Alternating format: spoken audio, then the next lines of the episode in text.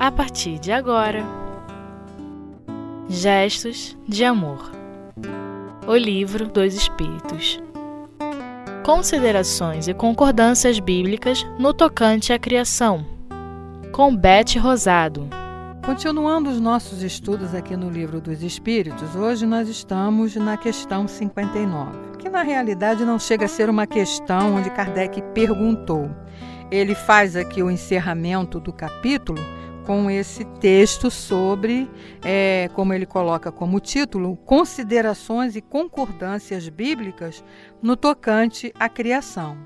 Então, Kardec, aqui nesse item, nessa questão 59, vem nos fazer refletir e raciocinar a respeito da criação do mundo e dos seres. Ele nos diz que, de acordo com o grau de evolução dos povos, foi-nos apresentadas várias teorias sobre esse tema.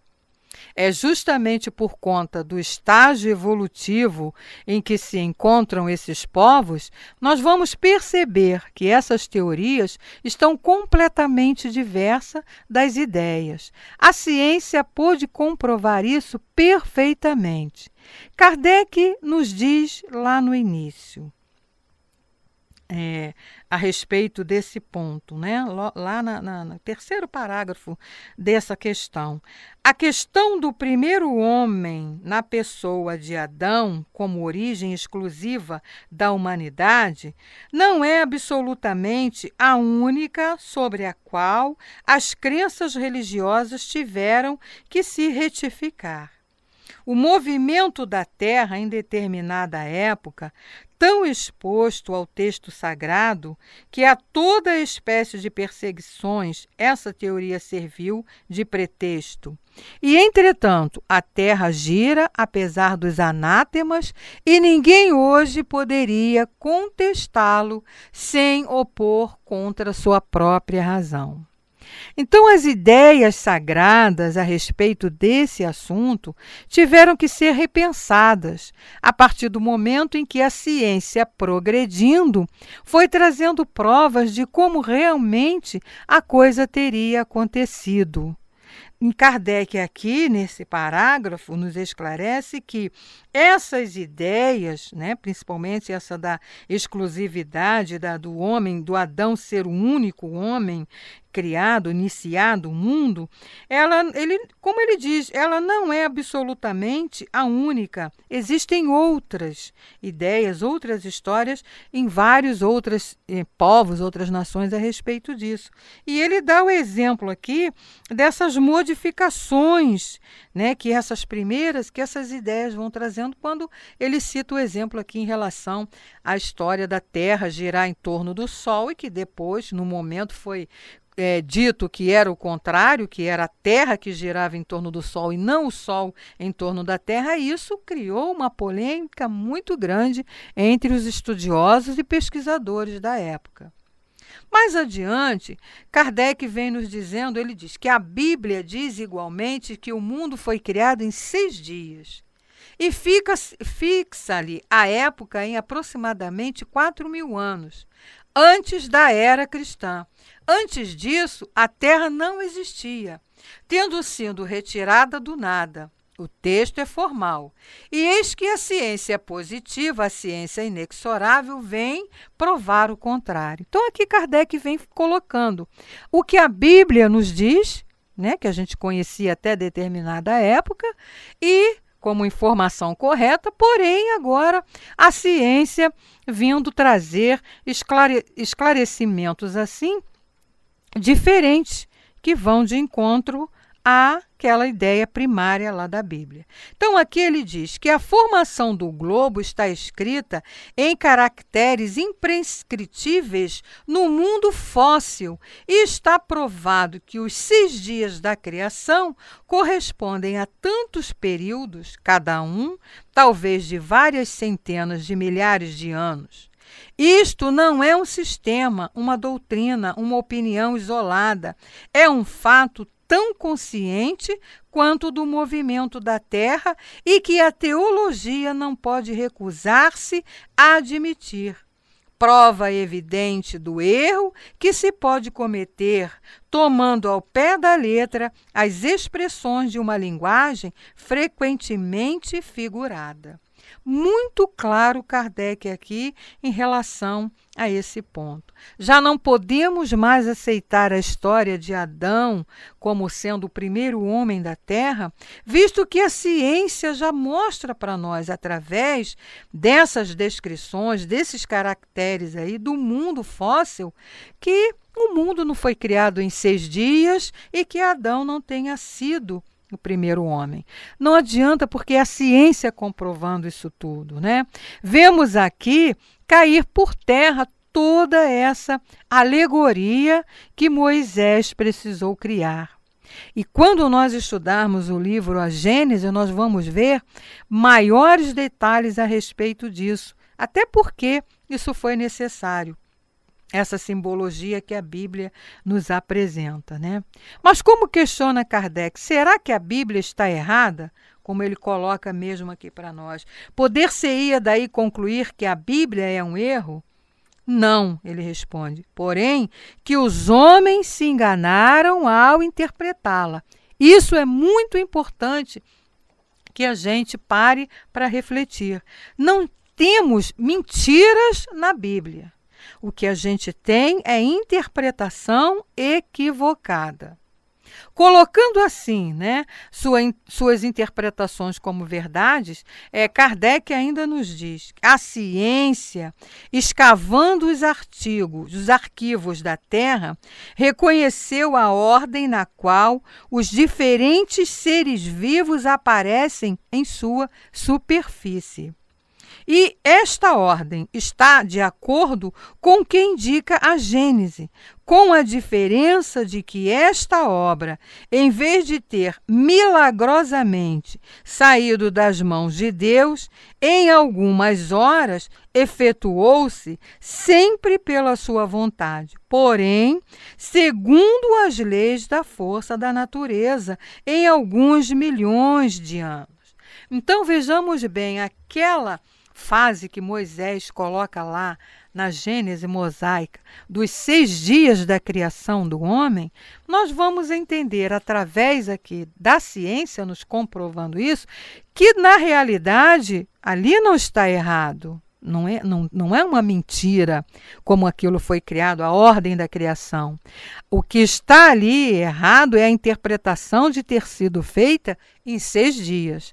E ainda se dizer que no sétimo Deus precisou descansar, quando a gente sabe que Deus não precisa descansar, não é? O que a gente tem que entender é o que a ciência vem nos trazendo agora, que cada dia daquele ali tido como uma criação, nós vamos entender como uma época, como uma era da formação geológica da Terra. E aí sim, né, podemos entender é, a formação, como ele diz aqui para nós, não em algumas horas, né? O mundo não foi criado em algumas horas, em alguns dias, mas em alguns bilhões de anos, obedecendo assim a ordem natural das coisas, ou seja, as leis da natureza, que não dá saltos. Mais adiante, Kardec vem questionando é, aqui mesmo nesse item ainda, quando ele nos diz: Deus é por isso menor e menos poderoso, sua obra é menos sublime por não ter o prestígio da instantaneidade? Evidentemente que não, né? Kardec mesmo responde. Seria preciso fazer-se uma ideia muito mesquinha da divindade para não reconhecer sua onipotência nas leis eternas que ele estabeleceu para regerem os mundos. Então vejamos bem, a gente não pode colocar a grandiosidade de Deus nesse ponto, ou seja, dele de diminuir a sua grandeza, de diminuir a sua importância, de diminuir aí o seu poder, por ele não ter feito o mundo em seis dias. Ele até poderia ter feito, mas ele mesmo estaria aí indo de encontro à sua própria criação, que seriam as leis naturais, as leis, as leis que ele criou. Então a gente tem que entender muito bem por que que é, a ciência vem nos mostrando isso, a verdade. Deus não é impotente nem é menor simplesmente porque não levou, não criou o mundo em seis dias, mas pelo contrário, por essa quantidade de anos que foi necessário para essa criação, é que a gente percebe a sua grandiosidade.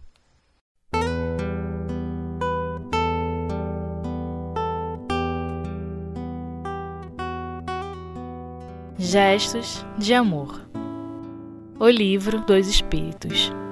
Continuando então aqui com a nossa análise, o nosso estudo desse, dessa questão 59, dessas considerações de Kardec, ele nos coloca aqui bem claro quando nos diz é, que a ciência ela não quis depreciar a obra divina, longe disso. Ao contrário, ela vem nos mostrar sobre um aspecto mais grandioso e mais condizente com as noções que temos do poder e da majestade de Deus. Então, pelo fato de que ela efetuou-se sem derrogar as leis da natureza. Então, essa história de que Deus não fez o mundo em seis dias, não vai diminuí-lo, muito menos deixá-lo que é, é, ele perca essa importância que tem em nossas vidas. Né? A ciência não veio para denegrir a imagem de Deus, ao contrário, como Kardec está colocando aqui, ela vem ainda aumentar mais essa grandiosidade, esse valor imenso de Deus. E aí Kardec nos diz aqui em relação à aparição do homem. A ciência, nesse ponto, de acordo com Moisés, coloca o homem em último lugar na ordem da criação dos seres vivos. Moisés, porém, coloca o dilúvio universal no ano de 1654. Isso aí é uma, uma data referente ao calendário judeu, enquanto que a geologia nos mostra o grande cataclismo como anterior à aparição do homem, visto que até hoje nenhum traço de sua presença foi encontrado nas camadas primitivas, nem o de animais da mesma categoria do ponto de vista físico, mas nada prova que isso seja impossível. Várias descobertas já lançaram dúvida a esse respeito. Pode, pois, acontecer que de um momento para o outro adquira-se a certeza material desta anterioridade da raça humana. E então reconhecer-se-á que sobre este ponto, como sobre outros, o texto bíblico é uma figura. A questão, diz Kardec, está em saber se o cataclismo geológico é o mesmo de Noé, aquele cataclismo da, do dilúvio que Noé colocou os, os bichinhos, aquela história que a gente conhece que ele colocou os animais na arca, um casal de cada, e que ali eu acho muito engraçado porque só fala de animais de grande porte, dos animais bonitos. A gente não vê ali é, que Noé tenha colocado animais que, que insetos, por exemplo, né? Então fica meio duvidosa essa história. Então é isso que Kardec está dizendo aqui. A questão está em saber se esse cataclismo geológico que é narrado e que a ciência comprova que existiu, se ele é o mesmo da, dessa mesma figura da Arca de Noé. Ora, diz Kardec, o tempo necessário à formação das camadas fósseis não permite confundi-los. E desde o momento em que se encontrem os braços da existência, os traços, desculpem, da existência do homem, antes da grande catástrofe, fica provado ou que Adão não é o primeiro homem, ou que a sua criação se perde na noite dos tempos. Contra a evidência não há raciocínios possíveis e será preciso aceitar esse fato como se aceitaram o do movimento da Terra e os seis períodos da criação. Então vocês vejam bem como é que Kardec teve o trabalho de pesquisar isso tudo e que de vir aqui colocar para nós para que a gente possa parar, refletir e raciocinar. Vamos respeitar a história bíblica, o que está escrito lá por Moisés? Sim, porque teve um grande valor na época em que foi escrito, foi necessário. Mas agora, no momento em que nós estamos, que a ciência pode nos comprovar e desvendar para nós muitas coisas que, quando a gente lê, fica meio duvidoso, a gente não pode ir contra. Né? É progresso, progresso. Isso que nós estamos tendo aqui que a doutrina espírita vem nos esclarecendo. E continua Kardec ainda fazendo essas considerações. E ele diz para nós: é verdade que a existência do homem antes do dilúvio geológico ainda é hipotética. Porém, eis aqui algo que não é tanto. Admitindo-se que o homem tenha aparecido pela primeira vez na Terra quatro mil anos antes de Cristo, se em 1650 anos mais tarde toda a raça humana foi destruída, com exceção de uma única família, daí resulta que o povoamento da terra data apenas de Noé, isto é, de 2350 anos antes da nossa era. Ora, quando os hebreus emigraram para o Egito no 18º século, encontraram esse país muito povoado e já bastante adiantado em civilização. A história prova que nessa época as Índias e outros países estavam igualmente florescentes, sem mesmo se levar em conta a cronologia de alguns povos, que remonta a uma época bem mais recuada. Teria sido necessário, portanto, que do 24 ao 18º século, isto é, no espaço de 600 anos, não somente a posteridade de um único homem tivesse podido povoar todas as imensas regiões então conhecidas, supondo que as outras não fossem, mas também que nesse curto intervalo de tempo a espécie humana tivesse podido elevar-se na ignorância absoluta do estado primitivo ao mais alto grau de desenvolvimento intelectual, o que contraria todas as leis antropológicas. Então vejam bem, meus amigos, como é que Kardec nos faz raciocinar a respeito disso. Primeiro ponto, quando ele fala aqui mesmo da Arca de Noé.